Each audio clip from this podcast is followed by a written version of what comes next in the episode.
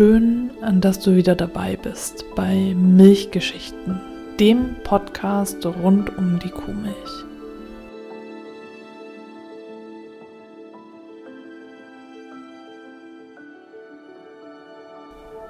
In den letzten Folgen habe ich dir jetzt von der Milchkuh im Mittelalter erzählt, der Milchkuh ab 1870 in den Gründerjahren der Milchwirtschaft und in dieser Folge geht es um die Milchkuh im Ersten Weltkrieg.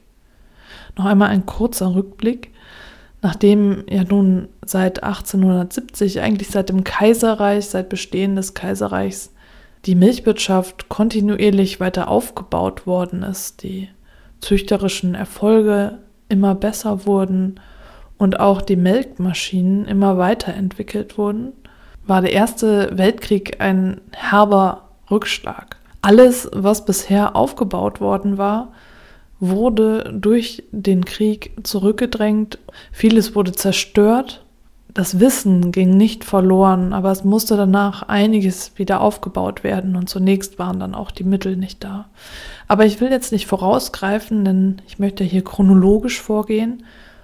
Und je nachdem, welchen Text ich lese und je nachdem, welcher Quelle ich folge, scheint es manchmal so, als würde es gar keinen Krieg geben, als würde es auch gar keine politischen Strömungen geben, gar keine Umwälzungen, als würde einfach diese Milchwirtschaft kontinuierlich sich äh, weiterentwickeln und als würde es gar nicht diese Kriege wie 1870, 71 geben und auch nicht diesen Ersten Weltkrieg und den Zweiten, sondern als würden alle Menschen immer zu den gleichen Bedingungen weiterleben. Und deswegen finde ich es eben so wichtig, diese Geschichte mit einzubeziehen, also unsere Geschichte, die Historie unseres Landes, die Sozialgeschichte und auch genau hinzuschauen, wie ging es den Menschen da, wie ging es den Tieren da und sich das zu vergegenwärtigen. Im Ersten Weltkrieg war Mangel allgegenwärtig. Man hatte sich verschätzt die Vorräte waren schnell aufgebraucht und Nachschub kaum zu bekommen. Man hatte gedacht, der Krieg würde höchstens ein paar Wochen dauern und ja, wir haben das alles in den Geschichtsbüchern gelesen, in der Schule gelernt. Das war wirklich eine Fehleinschätzung. Es war ein nichtiger Auslöser. Es war damals eine Zeit, in der gedacht wurde, es muss Krieg geführt werden und alle Länder haben irgendwie nach Macht gestrebt. Es gab einfach ganz andere politische Verwicklungen und die Menschen in Deutschland haben sich darüber definiert, wie groß das Deutsche Reich ist, wie groß das Kaiserreich ist und ja, wie viel Macht jetzt die einzelnen Länder haben. Und Deutschland hat sich unterlegen gefühlt gegenüber Frankreich und England, die ja beide viele, viele Kolonien hatten. Und so hat der Kaiser versucht, seinem Kaiserreich zu der allumfassenden Macht zu verhelfen, zur Weltherrschaft quasi. Etwas, was dann später durch Hitler weitergeführt wurde. Und ich lese gerade ein Buch zum Ersten Weltkrieg, das hat mir Carsten aus der Bücherhalle mitgebracht. Ich wäre da sonst nie drauf gekommen. Das ist eigentlich für Schüler und Schülerinnen geschrieben. Das heißt, mein Opa, sein Holzbein und der große Krieg, was der Erste Weltkrieg mit uns zu tun hat. Und es ist wirklich sehr gut geschrieben. Und ich finde es eben auch spannend, wie da drin beschrieben wird, wie die Menschen damals getickt haben, also was deren Einstellung war und wie sie die Welt gesehen haben und wie wir heute damit leben. Es ist ein sehr interessanter Einblick in das soziale Leben damals. Und ich werde auf jeden Fall auch da nochmal in anderen Folgen drauf zurückkommen. Aber in dieser Folge möchte ich jetzt erst einmal einen Überblick geben. Die Regierung verordnete eine Zwangsbewirtschaftung, die erst am 6. Juni 1924 endete, also weit nach dem Ersten Weltkrieg. Und das Vorgehen war dabei alles andere als zielgerichtet und orientierte sich ausschließlich an den Bedürfnissen des Heeres. Zum Ende des Krieges war die deutsche Bevölkerung müde und ausgelaugt. Hunger war normal, Mangelernährung an der Tagesordnung. Etwa 700.000 Menschen starben während des Krieges an Hunger und Unterernährung. Zustände, die wir uns heute, wenn wir vor dem Supermarktregal stehen und uns für eine Sorte Käse oder Joghurt entscheiden sollen, nicht mehr vorstellen können. Ich möchte dazu noch einige Textpassagen zitieren. Und zwar gibt es online das lebendige Museum online, abgekürzt LEMO. Das verlinke ich auch nochmal in den Show Notes. Das ist wirklich eine ganz tolle Quelle um sich über unsere Geschichte in Deutschland zu informieren. Ich schaue da auch ganz gerne immer wieder rein, weil es ganz viel ja, Infomaterial gibt, das wirklich schön aufbereitet ist und man sich schnell da einen Überblick verschaffen kann. Und jetzt möchte ich erst einmal eine kleine Passage zum Thema Rationierung der Milchversorgung vorlesen. Zitat Anfang. Im November 1915 wurde im Rahmen der allgemeinen Lebensmittelrationierung die reichsumfassende Bewirtschaftung von Milch eingeführt. Nachdem bereits im September ein Verbot der Verwendung von Milch und Sahne zum Backen von Kuchen verfügt worden war.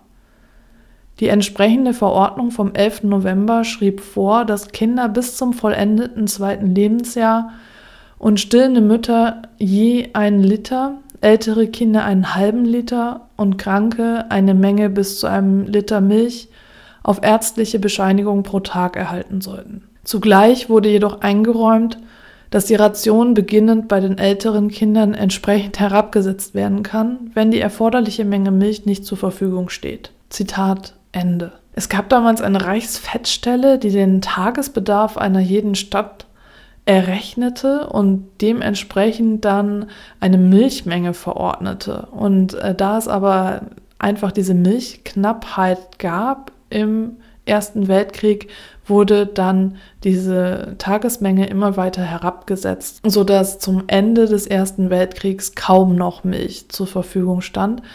Und das eben für die bedürft, als bedürftig gekennzeichnet, für die anderen stand es eben gar nicht mehr zur Verfügung. Und es ist ja nur logisch, denn während des Ersten Weltkriegs äh, war natürlich auch die Futterversorgung der Milchkühe kaum noch möglich. Und es war nicht gestattet, das Getreide, was man eigentlich für Brot nutzen konnte, jetzt an äh, Tiere zu verfüttern oder die Tiere auf die Weide zu bringen. Dann mussten die Tiere notgeschlachtet werden. Und so gab es dem natürlicherweise, weil die Milchkühe nicht mehr gefüttert werden konnten, viel weniger Milchkühe und dementsprechend weniger Milch, dementsprechend weniger Butter. Allerdings war es eben auch so, dass aufgrund der vielen Importe, die sich jetzt schon seit dem Kaiserreich, also seit 1870, 71 entwickelt hatten, das heißt, durch den Ersten Weltkrieg und die ganzen Blockaden, die herrschen, wurde das Deutsche Reich einfach abgeschnitten und es gab kaum noch Möglichkeiten, sich selbst zu versorgen.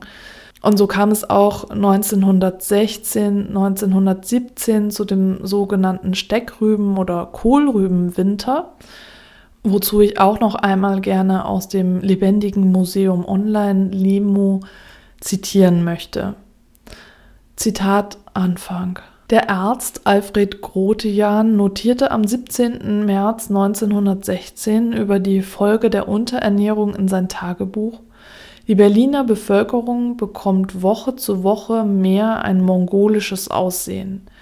Die Backenknochen treten hervor und die entfettete Haut legt sich in Falten. Noch dramatischere Ausmaße nahmen Hunger und Not in dem sogenannten Kohl- bzw. Steckrübenwinter 1916-17 an, als aufgrund schlechter Ernte selbst Kartoffeln als Grundnahrungsmittel zur Versorgung der Bevölkerung ausfielen und durch Steckrüben ersetzt werden mussten. Lag der Durchschnittsverbrauch eines Erwachsenen 1913 bei rund 3000 Kalorien am Tag, so fiel die Zufuhr 1917 meist unter 1000 Kalorien.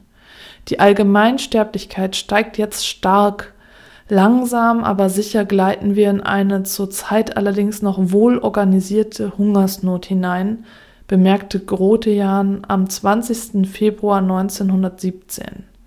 Trotzdem kamen die Ausmaße des Hungerwinters 1916-17 unerwartet und zermürbten die physische Widerstandskraft der Bevölkerung.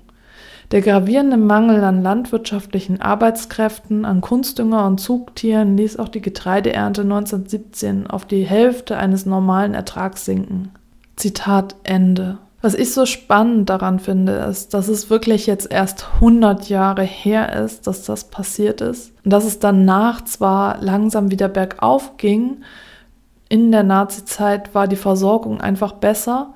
Aber dann kam der Zweite Weltkrieg und dann wurde wieder der Mangel allgegenwärtig. Und in der Nachkriegszeit waren wir in einer ähnlichen Lage.